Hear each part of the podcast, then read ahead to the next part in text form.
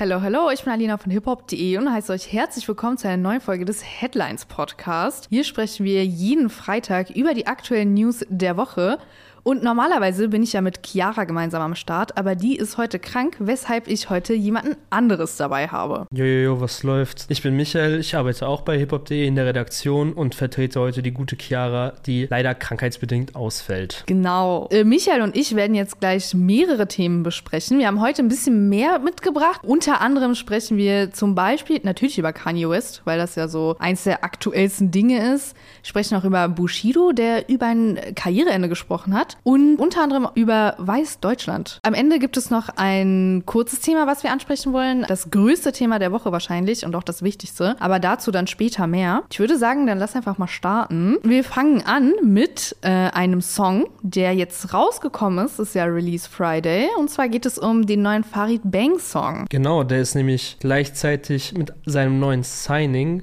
rausgekommen. Der gute Rapper Skandal ist nämlich neu bei jetzt Banger Musik. Das wird auch direkt im dem gemeinsamen Song, der asoziale Marokkaner heißt, äh, äh, aufgegriffen, wo er dann sagt, ich mache Banger Musik wieder zu Banger Musik. Das scheint dann wohl also recht offiziell zu sein. Und äh, Skandal ist ja aus diesem Rap-Format Icon, äh, mhm. wo auch unter anderem äh, Bobby Van Damme, der ja auch bei Farid gesigned ist, mit am Start war und Biggie 63 zum Beispiel, Hasuna, die in diesem so Battle-Format ja, genau. Ja, voll. Also Skandal ist jetzt so, ich würde was sagen, also korrigiere mich, wenn ich falsch liege, aber es ist schon, er ist schon einer der größeren Rapper auch. Er hat auf jeden Fall schon 500.000 monatliche Hörer und er war ja nicht mal bei einem großen Label, was ich schon krass finde. Also, dass du als Künstler, als Nachwuchskünstler so viele Hörer mitbringst, ist schon eine Leistung. Also wirklich krass. Ja, safe. Musikalisch scheint er da ja auch komplett abgeliefert zu haben, wenn man solche Zahlen, wenn man sich die Zahlen anguckt. Soundtechnisch äh, bei den Songs, die ich mir dann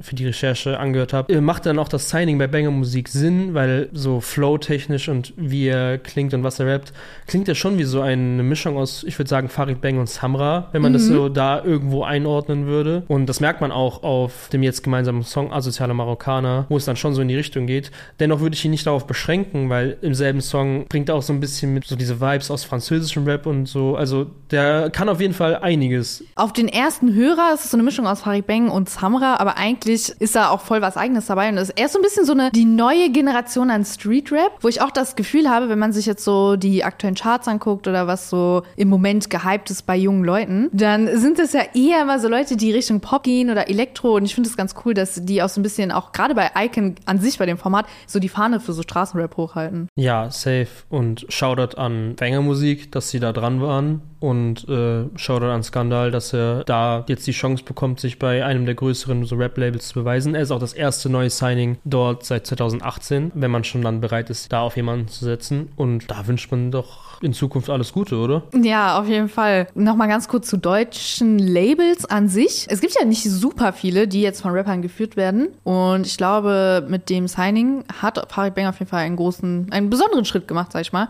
Und vielleicht äh, werden wir in nächster Zeit auch noch mehr hören. Apropos Comebacks im deutschen Rap, Favorite war jetzt diese Woche wieder ein Riesenthema, nachdem er schon vor einigen Wochen so sein Live-Comeback gegeben hat. Scheint jetzt auch das musikalische Comeback äh, in den Startlöchern zu stehen. Denn im Stream von Gazi47 äh, war der gute Faith zu Gast und äh, hat angekündigt, dass, dass die Arbeiten an seinem neuen Album schon in vollem Gange sind und hat dank des im Ende letzten Jahres ein bisschen viral gegangenen TV Straßensound-Interviews auch anscheinend so eine zweite Chance bekommen, mhm. sich äh, im deutschen Rap äh, zu beweisen. Er hat nämlich erzählt, dass er unter anderem anderem nach diesem Interview mit Kollega gesprochen hat. Also generell haben sich sehr viele Leute bei ihm ja gemeldet, meinte er, und aber auch Kollega, und die haben jetzt nicht persönlich gesprochen, aber schon E-Mails geschrieben. Und in diesen E-Mails soll sich wohl ergeben haben, dass ein gemeinsamer Song ansteht. Und Kollega soll Favorite halt gefragt haben, ob er die Hook singen möchte, weil es in dem Song inhaltlich wohl auch um Favorite gehen soll. Wenn man sich anguckt, wie Favorites Karriere abgelaufen ist, also so super grob, der war ja so einer der großen Stars, auch bei Selfmade, auch mit Kollega und zusammen, die so als Duo. Und dann war war ja lange nichts mehr von Favorite und ihm ging es ja in letzter Zeit auch nicht gut. Und dass er jetzt tatsächlich auch musikalisch zurück ist, ohne jetzt in irgendwelchen Videos viral zu gehen, die nichts mit Musik zu tun haben, sag ich mal,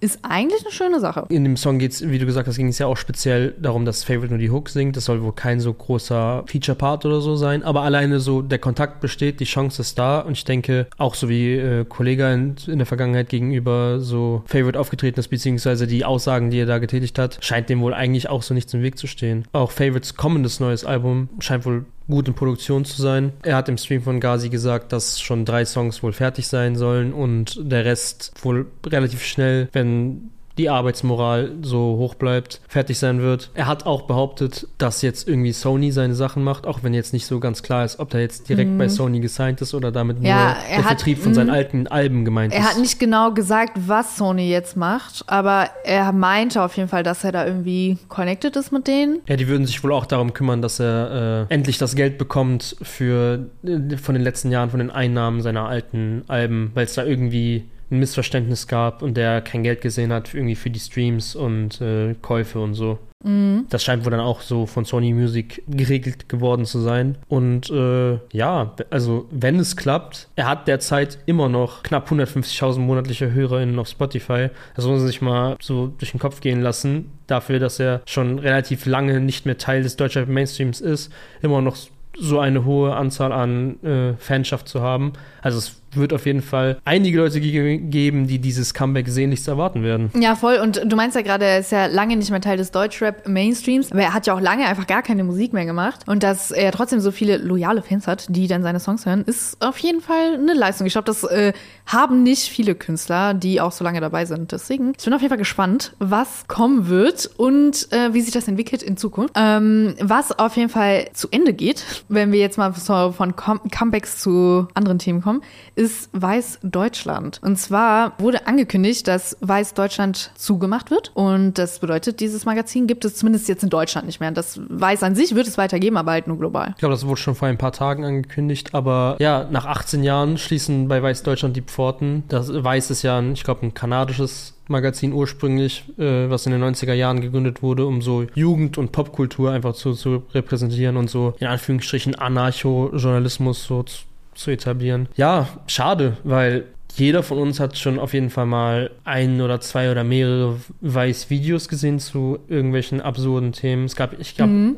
ich habe auch diese Reihe geguckt, wo die einfach so random Leute in irgendwelchen Parks so eine Frage stellen und die müssen, die beantworten die dann ja. immer so. Und es geht dann ging wie bei diesen Sachen so oft, oft um Sex, Drogen, Partys, aber auch viel um Rap damals. Mhm, da hat in letzter Zeit ein bisschen abgenommen so der Fokus, aber es gab auf jeden Fall auch mehrere Dokumentationen, Artikel und äh, so weiter über Rap bei Weiß Deutschland. Mm, es gab ja, also es gab ja früher noch Noisy. Äh, Noisy war ja so ein Ableger von Weiß, die nur Musik gemacht haben. Und die haben ja auch teilweise sehr legendäre Dokus gemacht. Über UK-Rap gab es eine, die war ganz krass. Und auch andere Sachen, auch viele so Szenen aus Amerika. Ich glaube auch über Chirac, oder? Mm, ja, voll, genau. Und äh, die haben dann zugemacht irgendwann. Und generell hat Weiß dann so die Ableger langsam zugemacht. Und jetzt ist so das Main-Ding auch vorbei. Und ich finde es, also einerseits ist es irgendwie traurig. Das ist halt so eine Ära von ich sag mal, Content oder Journalismus, die einfach vorbeigeht. Weil das war ja damals, wo die das erfunden haben, das waren ja, äh, also die Gründer von Weiß, das waren einfach so Studenten und die haben das dann in ihrem Dormroom ja einfach angefangen. Und da ging es halt um Themen, die so abseits des Mainstreams stattfinden. Und ich finde das eigentlich äh, sehr cool. Und ich glaube, heutzutage brauchst du das nicht mehr. Jeder kann ja Handy in die Hand nehmen und wenn die Person interessant ist, dann kriegt ihr auch noch Follower und dann kannst du halt auf TikTok erzählen, was die für wilde Sachen erzählt sind. Ich glaube, deswegen interessiert es vielleicht nicht so viele Leute. Und ich glaube auch, dass diese Zeit so ein bisschen vorbei ist. So, ich finde finde es schon voll Millennial so. Ich finde es sehr bezeichnend. Und auch wenn die Sachen manchmal komisch waren, ich glaube, viele Leute haben auch darüber gelacht, war das, hatte das einen so Platz in der Gesellschaft, sag ich mal. Ich glaube einfach, dass es nicht unbedingt aus der Zeit gefallen ist, aber es hat auf jeden Fall sein, der Peak ist halt schon vorbei. So auch wie das beim normalen Weiß ist. Das Problem ist, wenn du halt Teil eines riesigen irgendwie Konzerns bist oder so und zigmal aufgekauft wirst. Leute in Chefetagen, die interessiert halt nicht, was du da eigentlich genau machst, sondern die interessiert nur, was kommt rein, was kommt nicht rein. Und ich finde schon, dass es immer noch einen Platz gibt für äh, solchen Content. Aber wenn man halt zu profitorientiert an die Sache rangeht, dann werden halt da schnell die Pforten von außerhalb geschlossen, wenn, du dann nichts machen kannst. Halt. Ja, das stimmt. Das war zum Beispiel bei BuzzFeed, das hatte ich damals gelesen, ähm, weil die haben auch super viele Stellen abgebaut. Und das sagt teilweise daran, dass die so ein krasses Wachstum hatten durch diese Facebook-Clickbait-Ära, dass die ähm, dann, als dieser Peak kam, was du meinst, ähm, haben die gemerkt, die bekommen eigentlich gar nicht, also die generieren gar nicht so viele Einnahmen, dass sie diese Leute decken können und die ganzen, äh, die Kosten, die die haben. Und da mussten die halt abbauen. Ich glaube, bei Weiß ist es ähnlich. Das ist sehr schnell gewachsen. Auf jeden, das kam auf einmal Filmstudios dazu, dann Studios für Dokumentationen und das ist dann so irgendwann bist du so riesig, dass sich das, dass das ganze Kartenhaus einfach in sich zusammenfällt, sobald ein, sobald dann der Peak einfach vorbei ist. Tatsächlich den meisten Weiß-Content, den ich in den letzten paar Jahren oder Monaten selber gesehen habe, war auf Snapchat, wenn du auf diese, diese News-Dinger mhm. gehst und so. Und teilweise waren dann halt die Headlines oder so so absurd, dass ich mich da selber bei erwischt habe, so, ja, okay, ich muss jetzt da draufklicken und mich um die, durch die unzählige Werbung bei diesen ganzen Snapchat-Sachen durchkämpfen mhm. musste, einfach nur, weil ich diese Sachen dann sehen wollte. Waren auch so Sachen dabei wie, ich glaube, dieses Video, wo die Jeremy Fragrance mit einem Psychologen hingesetzt haben, das war auch von ja. Weiß und äh, das unter anderem habe ich da gesehen oder auch viele dieser Park-Interviews mit so random mhm. Leuten, das habe ich viel bei Snapchat gesehen gesehen, aber außerhalb davon auch wirklich gar nicht. Okay, ja, krass. Ich habe auf jeden Fall nicht so viel gesehen, aber im Endeffekt ist es ja egal. Es ist leider eh zu spät. Wir werden jetzt nichts mehr von Weißdeutschland sehen. Hoffen wir, dass die äh, guten Leute, die da gearbeitet haben, relativ schnell wieder irgendwo anders Arbeit finden. Ja, das, das wäre schön. Was auf jeden Fall auch stattgefunden hat diese Woche, war der ganze Hype um das am letzten Samstag erschienene Album von Kanye West und Tyler Dollar Sign äh, Vultures. Die ganzen Reaktionen darauf und äh, wie hast du denn das Ganze empfunden erstmal? Ich muss mich als Kanye West-Fan outen. Und ich habe mich auch auf das Album gefreut. Und das hätte ja eigentlich letzte Woche Freitag rauskommen sollen, aber ist es dann nicht. Und da war ich so, okay, es kommt wieder nicht raus. Und das ist Samstag rausgekommen und ich war so positiv überrascht. Ich habe das Gefühl, die Meinungen sind so zweigeteilt. Es gibt einmal diese Kanye-Fanbase, die einfach alles abfeiern, was Kanye West macht. Und jede Instagram-Story, die er postet, wird dann so tausendmal reposten. Leute liken das und äh, schreiben eine Milliarde Kommentare. Und dann gibt es so die Leute, die das so kategorisch ablehnen. Und dann halt so ein bisschen sagen so, ey, so kommt mal klar, Leute, ihr wisst schon, was er vor sechs Monaten noch alles gesagt hat. Das ist so, das ist so meine Wahrnehmung. Ich bin auch auf jeden Fall Fan von Kanyes Musik. Ich glaube, wenn man bei meinen Spotify-Daten so nachgucken würde, ist der wahrscheinlich so er oder Drake Platz 1 von All-Time-Künstlern, die ich, von denen ich mir die Musik gegeben habe. Ich würde aber sagen, ich bin heutzutage kein Fan mehr von Kanye West als Mensch. Ich glaube, es ist auch sehr schwer, das ja. zu, ist auch sehr schwer, das zu sagen. Äh, ich persönlich fand das Album nur okay, tatsächlich. Da gab es ja auch noch dieses ganze Tamtamtam so drüber, dass es dann war es auf DSPs, dann ist es auf einmal von Apple Music verschwunden und ich habe jetzt heute wieder gelesen, dass es wieder von Apple Music verschwunden ist. Ich weiß nicht, wie aktuell das ist. Bei Spotify ist es auf jeden Fall noch. Ja, das ist äh, gestern kurz weg gewesen und dann war es wieder da, weil der Vertrieb, der das äh, gemacht hat, der hatte gar nicht äh, zugestimmt dass die das auf Apple Music vertreiben wollen. Und dann hatte jemand, also in einem Artikel von Rolling Stone stand dann, dass äh, eine andere Party, also wahrscheinlich Ty Dollar Sign, dann das trotzdem hochgeladen hat, der ja einen Zugang zu diesem Vertrieb hatte. Und die haben das dann runtergenommen. Aber anscheinend hat jetzt irgendwie alles geklappt. Aber ich finde, also was mich halt nervt, es ist immer dieses Hin und Her. Ich finde, das Album ist cool. Ähm, aber zum Beispiel dieser Song Good Don't Die, der mir persönlich sehr gut gefallen hat, da war das Sample nicht geklärt und der Song ist jetzt weg. Und ich finde, sowas nervt. Und was mich dann besonders aufregt, ist dann, dass Kanye West-Fans es gerne so darstellen, als wäre die ganze Welt gegen Kanye und deshalb passieren diese Sachen. Aber diese Sachen passieren, weil Kanye West sich nicht um die rechtliche Lage seiner Musik kümmert. Und das finde ich, finde ich schon anstrengend als Fan. Wie gesagt, ich bin sowieso kein Riesenfan.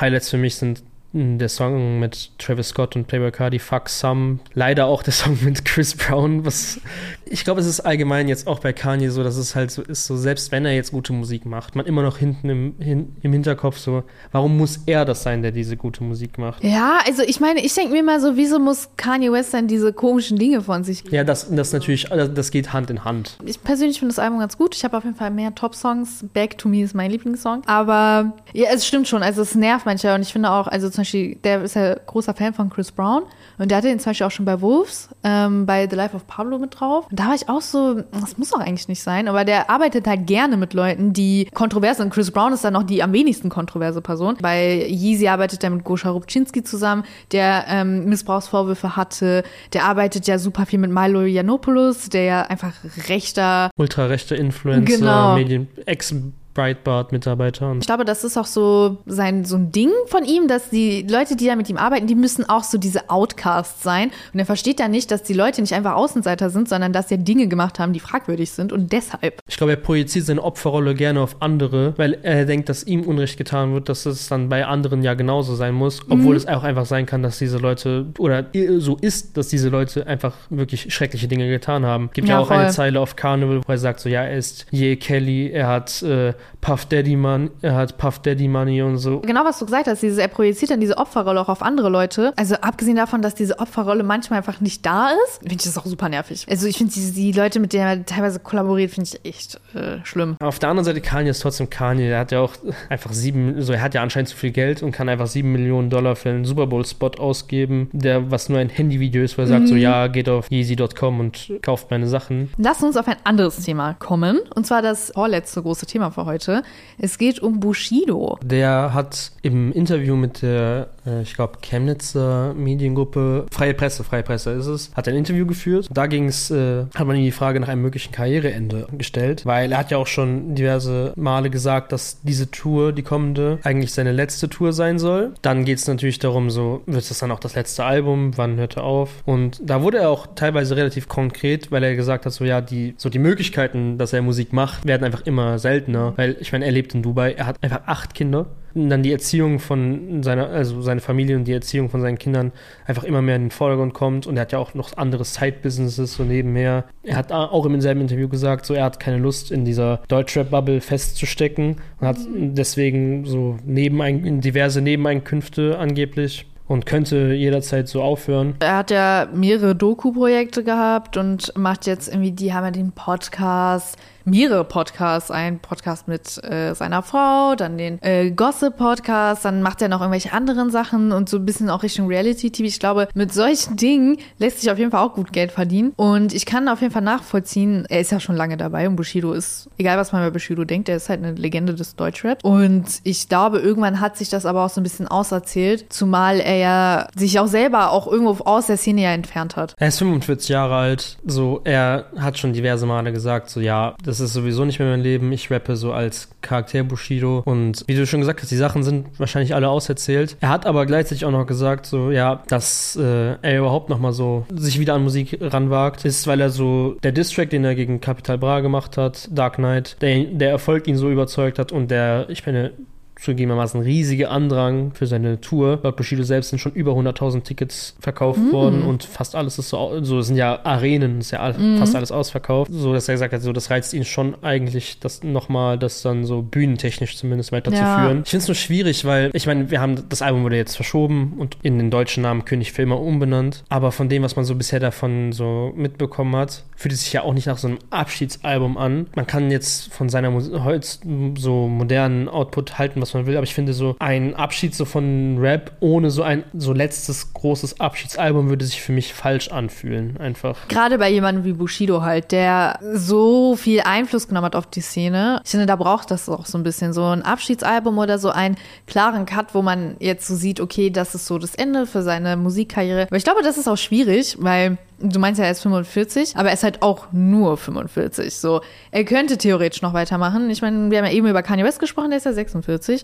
Ich glaube, das will man vielleicht auch als Musiker gar nicht. Dann so zu sagen, so, okay, das ist jetzt so mein Ende, weil vielleicht willst du dann ja doch weiter Musik machen. Ich meine, wir kennen ja mehrere Deutschrap-Künstler, die sagen, sie beenden ihre Karriere und sind dann wieder back. Äh, endgültige Versprechen gibt es in der Musik, glaube ich, nie. Also ich glaube, Bushido ist halt auch wirklich so ein richtiger Familienvater. Ich meine, er hat ja nicht nur acht Kinder, die sind auch alle voll jung. Wenn du halt so viel Geld hast wie er, oder ne, was er erzählt, der hat irgendwie andere Projekte, er braucht diese Musik nicht, dann ist es, glaube ich, natürlich auch cool, wenn du so auf Dubai chillst und mit deinen Kids spielst und sowas. Genau, aber ich würde sagen, wir sind dann damit am Ende der News-Themen, wollen uns aber noch kurz, bevor wir die Folge beenden, äh, einem Thema widmen, das sehr, sehr wichtig ist und vor allem sehr traurig. Und zwar wurde am Sonntag die Nachricht veröffentlicht, dass äh, das BAZ-Mitglied Dead Dog verstorben ist. Laut der Pressemitteilung seiner Familie ist er schon äh, vergangene Woche am 6. Februar äh, an den Folgen einer Thrombose verstorben. Letzte Woche wurde ja auch bekannt, dass die BHZ ihre gesamte Tour gecancelt haben wegen akuten Krankheitsgründen. Jetzt kam raus, dass der akute Krankheitsfall leider tragisch geendet ist in dem mhm. Tod von äh, Dead Dog aka